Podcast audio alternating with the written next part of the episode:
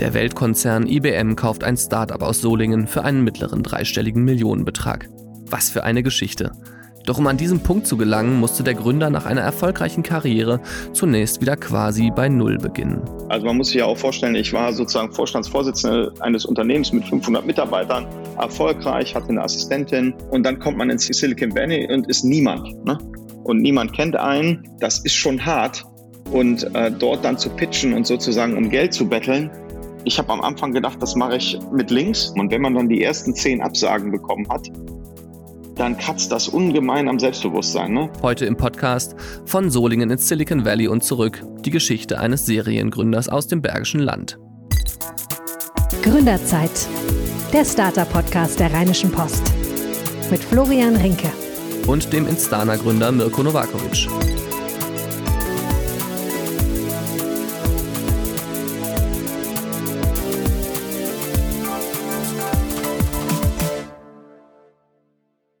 Jede Woche eine Startup-Story, das ist der Gründerzeit-Podcast.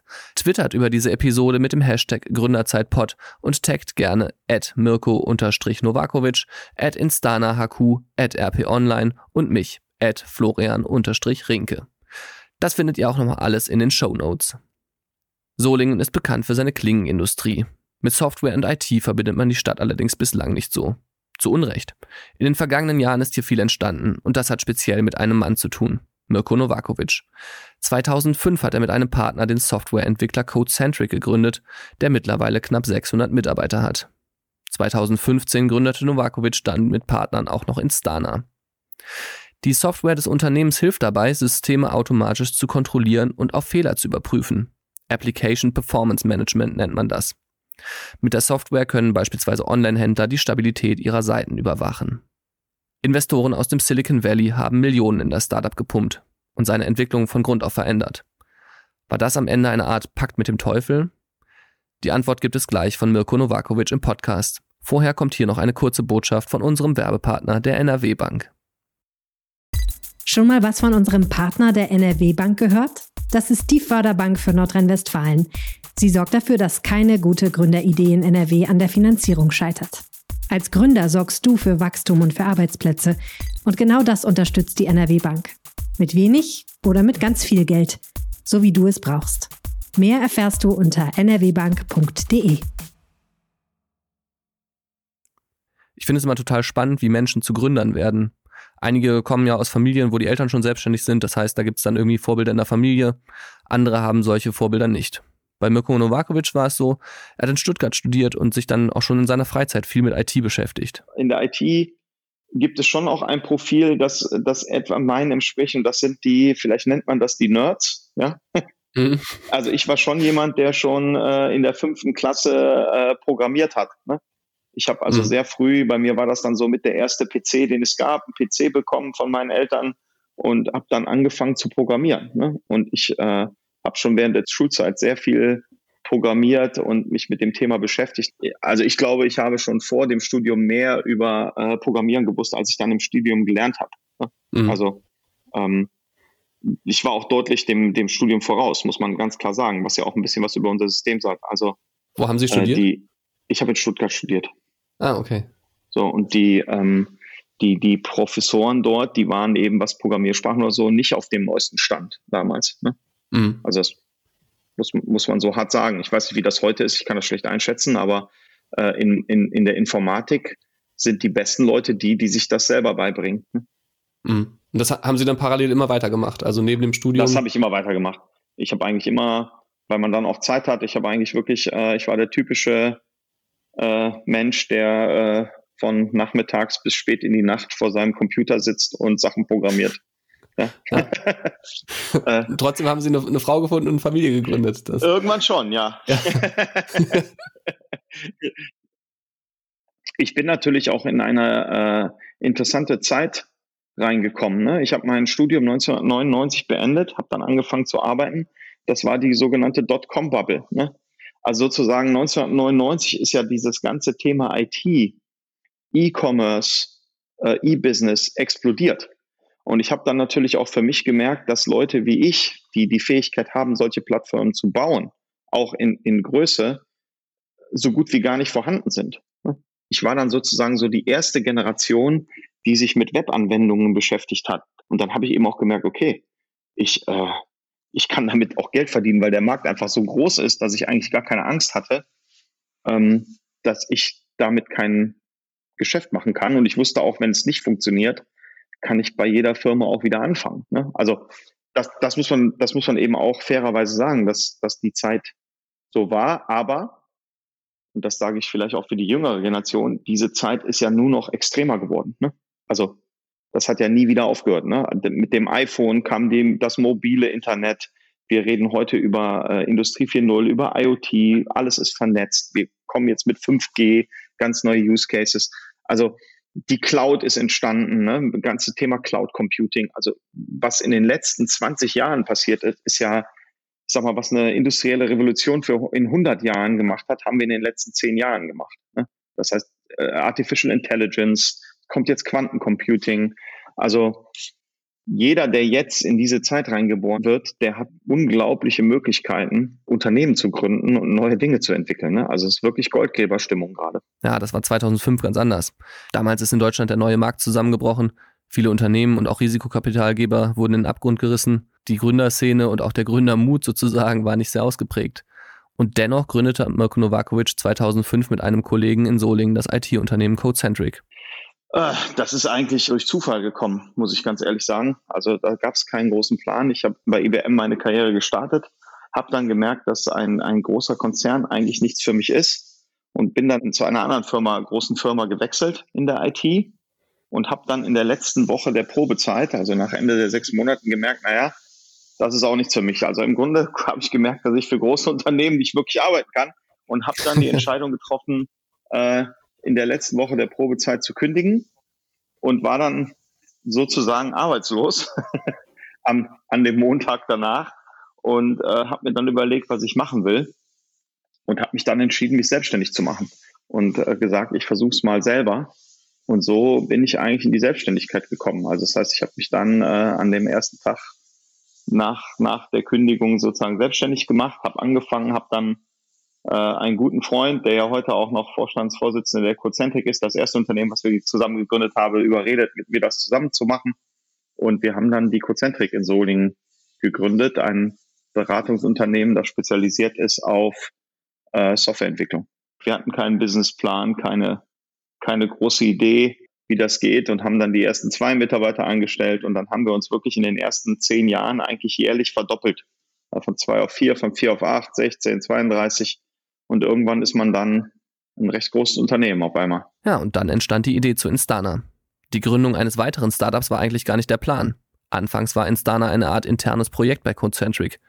Instana, das steht für Instant Analytics.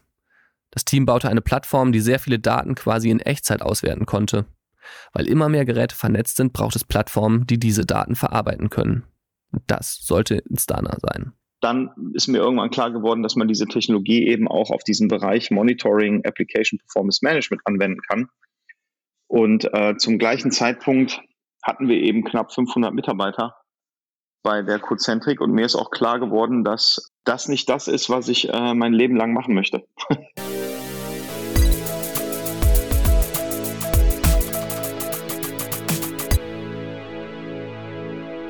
Mirko Novakovic hat mal gesagt, dass Startups ein Stück weit wie Drogenabhängige seien, die immer den nächsten Schuss brauchen. Im Fall der Unternehmen Risikokapital. Das war bei Instana nicht anders.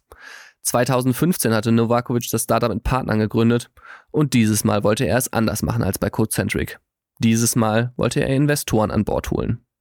Zunächst beteiligte sich Target Partners aus München, doch dann machte sich Mirko Novakovic auf den Weg ins Silicon Valley, um auch dort Gelder für sein Startup aus Solingen aufzutreiben. Ich war viel im Silicon Valley unterwegs und da muss man ganz ehrlich sagen, die kennen weder eine Cozentrik noch sonst irgendwas. Das heißt, man hat noch Solingen. kaum eine Referenz vorzubereiten, auch Solingen nicht und auch die Unternehmen nicht. Also das habe ich auch erst lernen müssen, wenn sie mit ihren Referenzunternehmen kommen. Wir hatten dann Kunden wie eine Rewe, Mhm. In Deutschland kennt jeder Rewe. Mhm. In den USA gucken sie mit großen Augen an und äh, haben keine Ahnung, wovon man spricht. Mhm. Also solche Kunden sind unbekannt. Vielleicht sind noch die Autohersteller bekannt, aber die meisten deutschen Unternehmen kennt in Amerika kein Mensch. Und ähm, das ist etwas, wo man dann auch erstmal da steht und hat äh, äh, für deutsche Verhältnisse vielleicht zehn tolle Logos auf einer Slide und die Amerikaner sagen, naja, was ist das? Ja. Ne? Douglas, Rewe, nie gehört. Ne? Ja, Wahnsinn. Dass Mirko Novakovic in Deutschland bereits mit Codecentric ein Unternehmen mit fast 600 Mitarbeitern aufgebaut hatte, interessierte in den USA niemanden. Also man muss sich ja auch vorstellen, ich war sozusagen Vorstandsvorsitzender eines Unternehmens mit 500 Mitarbeitern, erfolgreich, hatte eine Assistentin und dann kommt man ins Silicon Valley und ist niemand. Ne? Und niemand kennt einen. Das ist schon hart. Und äh, dort dann zu pitchen und sozusagen um Geld zu betteln, ich habe am Anfang gedacht, das mache ich mit links. Und wenn man dann die ersten zehn Absagen bekommen hat, dann kratzt das ungemein am Selbstbewusstsein. Ne? Ich kann mir das Gefühl gut vorstellen. Ich habe Mirko Novakovic deswegen gefragt, ob es kein Vorteil war, dass er mit Codecentric schon mal eine Firma aufgebaut hatte. Überhaupt nicht. Und das liegt natürlich daran, dass ich äh, Gründer war in einer anderen Kategorie, nämlich im Beratungsgeschäft. Mhm. Das kann sogar negativ sein, weil die Leute sagen, hm, also wenn man Software gründet, dann sollte man auch mit Software Umsätze machen, ne? weil Softwareumsätze eben auch von der Bewertung her mit Sicherheit beim Zehnfachen liegen eines Consulting-Umsatzes. Ne? Also jetzt ganz platt, wenn ich eine Firma habe, die eine Million Umsatz mit Consulting macht, dann ist sie ungefähr das Einfache des Umsatzes wert, also eine Million. Wenn ich ein Softwareunternehmen habe, was eine Million Umsatz macht, dann liegen die Multiples heute bei Softwareunternehmen zwischen 20 und 30. Dann ist also dieses Unternehmen 20 bis 30 Millionen Euro wert. Aber wenn man Mirko Novakovic ein paar Mal in Gesprächen erlebt hat, dann kann man sich vorstellen, wie hartnäckig er ist. Und irgendwann hat es dann auch geklappt. Wie kommt man dann an die Termine mit den Venture Capital Gebern, die Sie am Ende auch hatten, wie Excel? Das ist echt äh, eine gute Frage. Also das eine ist, dass man sich irgendwie über Kontakte Termine besorgen muss. Das heißt, am Ende ist das alles Networking. Ne? Mhm. Ich kannte eben durch meine Historie bei Cocentric eben schon viele Leute im Silicon Valley von Firmen und die spricht man dann eben an und fragt die, ob die einem mal eine Intro zu jemandem machen können, der vielleicht in die investiert hat. Und so habe ich so meine ersten fünf bis zehn Termine bekommen. Und dann ist etwas ganz interessant, nämlich, dass das Silicon Valley ein absolutes Dorf ist. Ja, mhm. also es ist ja relativ klein insgesamt, vielleicht anderthalb, zwei Millionen Menschen. Und die Venture Capital Szene kennt sich. Die haben alle an den gleichen Unis studiert. Also das merkt man ziemlich schnell. Ne? Die waren in Stanford, Harvard, haben da ihren MBA gemacht. Das heißt, die kennen sich alle und die reden auch miteinander, um auch so ein bisschen zu validieren, ob etwas eine gute Opportunity ist. Und was eigentlich passiert ist, wenn man bei den ersten fünf Venture Capitalists war, dann bekommt man auf einmal von anderen Anfragen. Und man fragt sich eigentlich, wie das passieren kann. Und irgendwann lernt man, das ist eigentlich ganz normal. Und das liegt eben daran, dass dann diese sogenannten Associates von dem einen Venture Capitalist eben mit dem anderen reden und sagen, hör mal, habt ihr schon mal von Instana gehört? Die haben sich gerade bei uns vorgestellt und dann sagen, hm, Instana muss ich mal rausfinden und dann kontaktieren die einen. So, und so entsteht so eine gewisse Eigendynamik, dass man dann ganz schnell, wenn man die ersten fünf bis zehn hat, auch schnell 50 bis 100 äh, Venture Capitalists äh, und Termine bekommt und dort dann pitchen kann.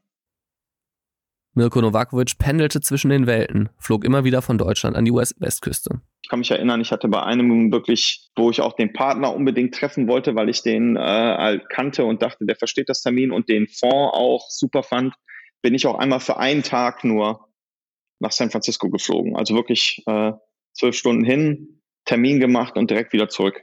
Ja, teilweise schon irre, aber ähm, das, das habe ich auch schon gemacht, ja. Der Aufwand hat sich gelohnt. Am Ende stieg mit Excel Partners sogar einer der weltweit führenden Risikokapitalgeber ein.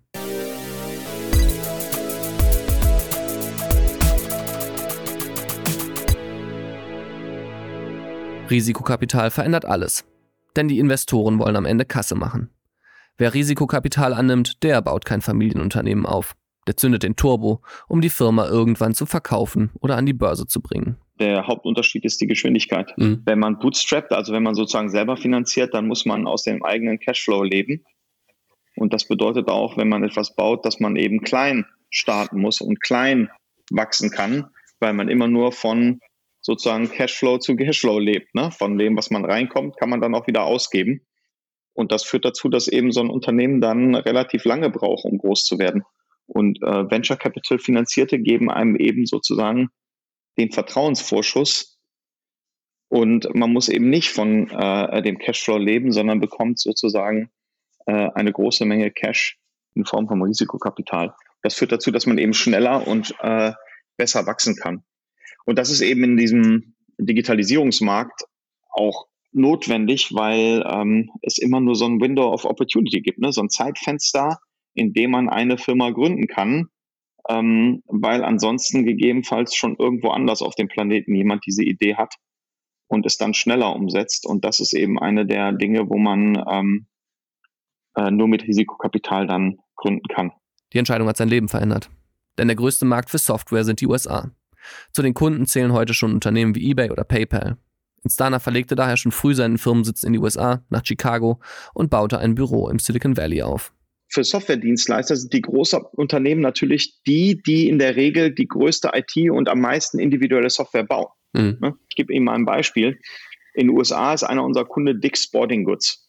Das ist sozusagen Intersport in den USA. Ja. Wenn man sich jetzt mal äh, eine Kette wie Intersport oder Sportcheck in, in, in Deutschland anguckt, dann sind die relativ lokal. Und wahrscheinlich gibt es eine ähnliche Kette in Spanien, in England, in Frankreich, in Norwegen. Mhm. Die kennen wir jetzt gerade nicht, wir beide, oder in Polen. Aber was ich damit sagen will, ist, wir haben eben in Europa dann 25 Dick's Sporting Goods, während die Amerikaner durch ihre Aufstellung eben nur ein oder zwei von diesen Sportketten haben, weil sich das über die Jahre in den USA durch diesen einheitlichen Markt konsolidiert hat. Und ich kann also dann in den USA habe ich dann eine riesige Sportkette wie Dick Sporting Goods, die eben Milliarden für IT ausgeben. Und das ist natürlich ein ganz anderer Kunde, als wenn ich mhm. zu den Sportchecks und Intersports dieser Welt gehe, die vielleicht eher mit Standardsoftware arbeiten, weil sie sich das, die große Digitalisierungswelle gar nicht leisten können. Das heißt, die Anzahl dieser Kunden, die für Tech-Unternehmen in Frage kommen, mhm. äh, die im Enterprise-Geschäft sind, ist in USA einfach un, um, um Längen größer, als man es hier in Europa findet. Und äh, das liegt eben an unserem lokalen Denken in Europa. Wir haben wenig übergreifende äh, Unternehmen. Irgendwann zog auch Mirko Novakovic mit seiner Familie nach San Francisco ich wollte immer mal rüber, ganz klar. Ich habe dann aber auch ja Familie, ich habe drei Kinder, dann ist das nicht mehr so einfach, dass man mal eben sagt, ich, ich gehe in Silicon Valley. Ähm, die Risikokapitalgeber haben mich natürlich auch gerne drüben gesehen und das war für mich eigentlich dann der entscheidende Grund. Unser Markt hat sich immer mehr nach USA verschoben. Also wir haben unseren Hauptumsatz dort gemacht und ich habe eben auch gemerkt, dass die Kunden dort anders ticken und ich wollte das lernen. Ja, ich wollte rübergehen mhm. und vor Ort sein und äh, das mit den Leuten auch lernen. Und man merkt eben dann auch, dass neun, Stunden Zeitunterschied ein echtes Problem sind auf die Dauer, ne? Also auch für sein Privatleben. Also mhm. wenn man im Silicon Valley wach wird und man hat den ersten Termin um neun Uhr, dann ist das bei uns 18 Uhr. Mhm. Das heißt, wenn man, äh, selbst wenn man nur einen halben Tag im Silicon Valley arbeiten will, bis zwölf, dann ist das immerhin 21 Uhr bei uns. Ne? Also man mhm. arbeitet dann eigentlich immer spät abends und kann dann trotzdem den 18 Uhr Termin im Silicon Valley eigentlich nicht mehr wahrnehmen, weil das mitten in der Nacht bei uns ist. Und mhm. irgendwann habe ich dann gesagt, nee, das, ich möchte aber mit den Kunden zu tun haben und ich möchte auch, ich sag mal, die Apples dieser Welt als Kunden erleben und, und das mitmachen, um, um einfach zu lernen, wo der Unterschied ist. Und deswegen mhm. Äh, war das für mich dann der logische Schritt, in Silicon Valley zu gehen. Sie haben gerade ja schon so ein bisschen über die Netzwerke geredet. Haben Sie das, das Tal ansonsten ähm, auch durch die Zeit nochmal anders wahrgenommen als in der Zeit, wo Sie dann jetzt jeweils für zwei, drei Wochen da waren, um, um Venture Capital anzuwerben? Absolut.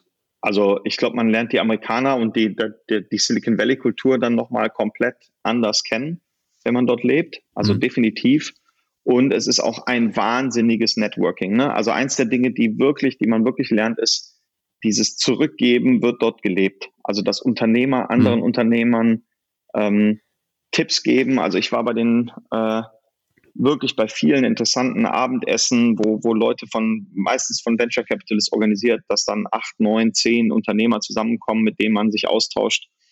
Und was ich eben auch gelernt habe, ist, dass es dort nicht dieses Modell des Statuses gibt. Also was ich damit meine ist, ähm, viele von den Leuten, die ich kennengelernt habe, sind Milliardäre. Und ich habe in Deutschland noch nie einen Milliardär kennengelernt. Doch er lernte auch die Schattenseiten kennen und den Druck, den der Einstieg von Risikokapitalgebern mit sich bringt. In der Corona-Pandemie musste das Unternehmen wie viele andere Firmen Mitarbeiter entlassen, nachdem das Geschäft zunächst einbrach. Mirko Novakovic hat mal erzählt, dass eine Mitarbeiterin mit Brustkrebs sogar trotz Chemotherapie weitergearbeitet hat in dieser Zeit. Sie hatte Angst, ihre Krankenversicherung zu verlieren. Die Mitarbeiterin durfte bleiben, ein Glück. Und dann sind da ungeschriebene Regeln, wie die des Double Triple, Triple Double. Also wenn man die erste eine Million Umsatz erreicht, dann erwarten die guten Venture-Kapitalisten, dass man zweimal trippelt, also Double Triple. Mhm. Bedeutet, ich gehe von eins auf drei, von drei auf neun Millionen Umsatz und dann Triple Double dreimal verdoppelt, also neun auf 18, 18 auf 36, 36 auf 72. Mhm. Und wenn ich das eben mache, dieses äh, Double, Triple, Triple, Double, dann bin ich in IPO-Bereich. Ne? Die sagten eben 100 Millionen. Das heißt, wenn ich also auf 72 Millionen Dollar gewachsen bin, in, dem, in der Geschwindigkeit, nämlich in fünf Jahren, dann wachse ich eben auch im, ne-, dem darauffolgenden Jahr auf 100 Millionen mhm. und dann bereite ich mich auf den IPO vor. Das heißt, ein gutes Unternehmen, ab dem Zeitpunkt, wo es eine Million Dollar Umsatz macht, mhm. wenn es dieses Double, Triple, Triple, Double macht, dann ist es in fünf Jahren beim IPO. Und jetzt zum Beispiel bei Instana war das eben so, wir haben das Double, Triple gemacht. Also wir haben mhm. das zweimal verdreifacht, wir haben einmal verdoppelt und dann sind wir natürlich auch ins Covid-Jahr gekommen und wir haben die Verdoppelung knapp verpasst. Also wir sind nur mit, mit 80 mhm. Prozent mhm. gewachsen statt mit 100 Prozent sozusagen. Wahnsinn, ne? Und ja. das ist schon ein Problem. Man könnte jetzt sagen, 80 Prozent Wachstum, Wahnsinn, ne? ist eigentlich super. Und dann ein Superstar. Und, und dann war noch Covid, könnte man sich 50 Ausreden einfallen lassen, warum man äh, äh, nur 80 Prozent gewachsen ist. Ähm, wir mussten auch Mitarbeiter entlassen und sowas in, in der Zeit. Das heißt, mhm. äh, es, man ist aber nicht mehr auf der Tra Trajectory. Ne? Und dann hat man, dann müsste man jetzt, könnte man einen ganzen Podcast drüber machen, was nämlich das Problem mhm. ist. Man muss ja immer für das nächste Jahr schon wachsen. Also man muss sich überlegen, wenn ich nächstes Jahr verdoppeln will, muss ich dieses Jahr die Mitarbeiter einstellen, damit ich nächstes Jahr verdoppeln kann. Ich kann nicht die Mitarbeiter für nächstes Jahr, nächstes Jahr erst einstellen für eine Verdopplung im nächsten Jahr, weil ich muss die ja onboarden, ich muss die trainieren. Sales-Leute brauchen vielleicht sechs oder neun Monate, um äh, Kunden zu generieren. Das heißt, ich muss alles sozusagen ein Jahr früher für das nächste Jahr schon machen. Ich muss also immer zwei bis drei Nummern zu groß denken, um dieses äh, äh, Modell zu fahren. Also ich bin eigentlich ständig am Einstellen und ständig am, am, am Wachsen, um diesen Wachstumsgerecht zu werden. Und wenn ich einmal auf die Bremse drücke und nur 80 Prozent wachsen, dann fehlt mir eben im nächsten Jahr ganz sicher die Leute, weil ich eben nicht so schnell gewachsen bin, dann schaffe ich im nächsten Jahr auf gar keinen Fall mehr das Verdoppeln, ne? sondern dann bin ich in so einem mhm. Abwärtsstrudel. Und das ist eben etwas, wo man sich dann als Unternehmer, wie ich jetzt auch, hinsetzen muss und sagt, okay, kann ich nochmal zurück auf diesen Ultra-Wachstumspfad? Also da muss man ja, also ich hätte jetzt sozusagen noch viel mehr als verdoppeln müssen im nächsten Jahr. Ich hätte also ultra brutal einstellen müssen. Oder sagt man, ja. ähm, nee, das schaffen wir nicht mehr. Und dann muss man sich eben Gedanken machen, was mache ich jetzt? Will ich langsamer wachsen? Oder äh, wähle ich jetzt den Exit, wo ich noch auf so einer schnellen Wachstumskurve bin und sage, jetzt bin ich noch ein, ein Star und mhm. bekomme noch die Valuation und ob ich die in zwei Jahren noch bekomme, weiß ich nicht. Und äh, das ist auch mit einer ganz starken persönlichen Verpflichtung einhergehen. Übrigens auch für die gesamten Mitarbeiter. Mhm. Das darf man nicht die haben auch Aktienoptionen, aber das ist für die gesamte Firma, ist dieses extreme Wachstum, diese Geschwindigkeit eine absolute Belastung. Also da mhm. darf man sich nichts vormachen. Und das sollte man ganz bewusst äh, entscheiden und nicht, nicht unbewusst. Ne? Weil es gibt natürlich immer noch den Weg, langsamer zu wachsen, aber dann wird man keinen, wahrscheinlich keinen dreistelligen Millionenbetrag irgendwann bekommen, sondern man wird eben ein ganz normales Unternehmen, was vielleicht mit 10, 15, 20 Prozent wächst Mhm. Und äh, ja, dann eben der klassische deutsche Mittelständler ist, ne? vielleicht. Novakovic und die Investoren entschieden sich für den Exit. Im November 2020 wurde der Verkauf an IBM bekannt. Der Kaufpreis, hört man, soll zwischen 300 und 500 Millionen Dollar liegen. Bestätigt ist es nicht, weder von Mirko Novakovic noch von IBM. Der Verkauf hat nicht nur Novakovic reich gemacht, sondern auch viele Mitarbeiter, die über ein Beteiligungsprogramm profitieren. Ich weiß, dass es über 20 mehrfache Millionäre aus dem Exit gegeben hat in unserem Unternehmen. Auch in Deutschland? Auch in Deutschland, ja. Und äh, ich weiß auch, dass die jetzt schon teilweise investieren in Startups und äh, ich hoffe auch, dass das auch eine Welle von ähm, Gründungen auslesen wird über die Zeit. Uns mangelt es nicht an Gründern und Ideen. Die Frage ist, wie viele diesen Weg zu einem Category Leader gehen wollen und gehen. Ne? Da gibt es noch nicht viele mhm. in, in Deutschland. Ne? In den USA ist so nach und nach das Silicon Valley entstanden. Mitarbeiter erfolgreicher Startups haben wieder selbst gegründet. dann verkauft, dann haben wieder Mitarbeiter selbst gegründet. Irgendwann hat sich das immer mehr verselbstständigt. Das wäre natürlich super, wenn es so eine Entwicklung auch in Zukunft in NRW geben würde. Mirko Novakovic ist jedenfalls optimistisch. Das nächste große Unternehmen kann eben auch äh, in Solingen entstehen. Ne? Mhm. SAP ist ja auch in Waldorf entstanden und nicht in München oder wer kannte Waldorf vor SAP? Ne? Keiner.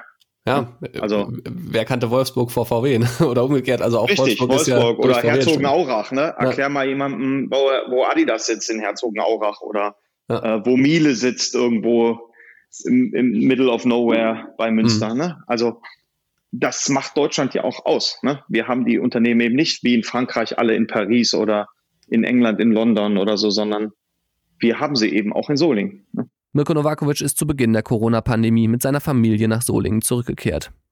Er baut gerade ein Gründerzentrum in der Stadt auf, die neue Schmiede. Er will Gründer fördern und sein Wissen weitergeben. Ich habe meine Wohnung im Silicon Valley auch behalten. Ich werde zwischen den Welten pendeln. So sehe ich mich auch so ein bisschen. Also ich habe meine Heimat in Solingen und dort sind auch meine Kinder zu Hause und dort werden wir bleiben. Ich, ich denke, ich werde da zwischen den Welten leben, aber meine Heimat wird in Solingen bleiben, ja. Das war es für diese Woche mit unserem Gründerzeit-Podcast. Vielen Dank fürs Zuhören.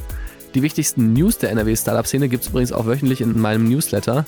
Den Link, den packe ich euch dazu noch in die Show Notes. Und ja, wer äh, spannende Gründergeschichten zum Hören will, der sollte nächste Woche wieder dabei sein. Da erzählt uns nämlich Katharina Opladen, wie aus einem Kölner Schülerprojekt eine der Erfolgsgeschichten während der Corona-Pandemie wurde. Macht's gut!